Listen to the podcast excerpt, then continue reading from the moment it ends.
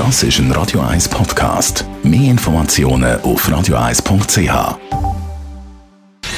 Gesundheit und Wissenschaft auf Radio 1. Unterstützt vom Kopfwehzentrum Irlande Zürich. www.kopfwww.ch wir kennen das ja alle, eigentlich mag man nicht mehr essen, aber das Gericht ist dann eben so gut, dass man eben einfach noch ein bisschen weiter isst und man überisst sich ist meistens der Fall beim Lieblingsgericht Pizza, Spaghetti und so weiter und so fort. Und dann heisst es ja immer mal wieder, man muss sich halt einfach zusammenreißen. Das hat mit der Essdisziplin zu tun. Stimmt überhaupt nicht.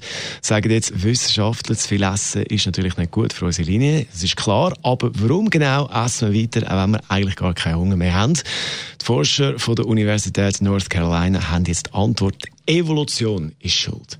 Das ist bei uns drin. Wir können es gar nicht anders. Bei den Mäusen haben die Forscher genau können beobachten, dass die Tiere immer weiter gegessen haben, auch wenn der Bedarf schon lange abdeckt war. Und die Forscher sagen, ähnlich ist es auch bei uns Menschen, denn früher sind äh, kalorienreiche Gerichte oder Essen ist eher knapp gewesen. Also wenn nicht irgendein riesen Mammut rum war und man essen konnte, da hat äh, das Hirn immer das Signal gegeben, man muss etwas essen. Man muss mehr essen, quasi auf Vorrat essen.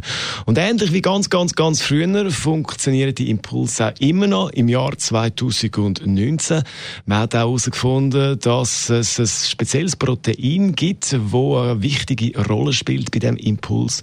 Bei den Mäusen hat man das Protein können isolieren. Bei uns Menschen ist das allerdings noch nicht möglich, aber vielleicht schon gleich. Bis es soweit ist und wir überessen uns wieder mal, kann man also immer sagen, sagen, Evolution ist Schutz. Also, es ist ums Essen gegangen. Überessen. Es ist um Mäuse gegangen. Und jetzt geht es noch um einen Vogel. Da ist Nelly Furtado mit dem Song I'm Like a Bird. Das ist ein Radio 1 Podcast. Mehr Informationen auf radio1.ch.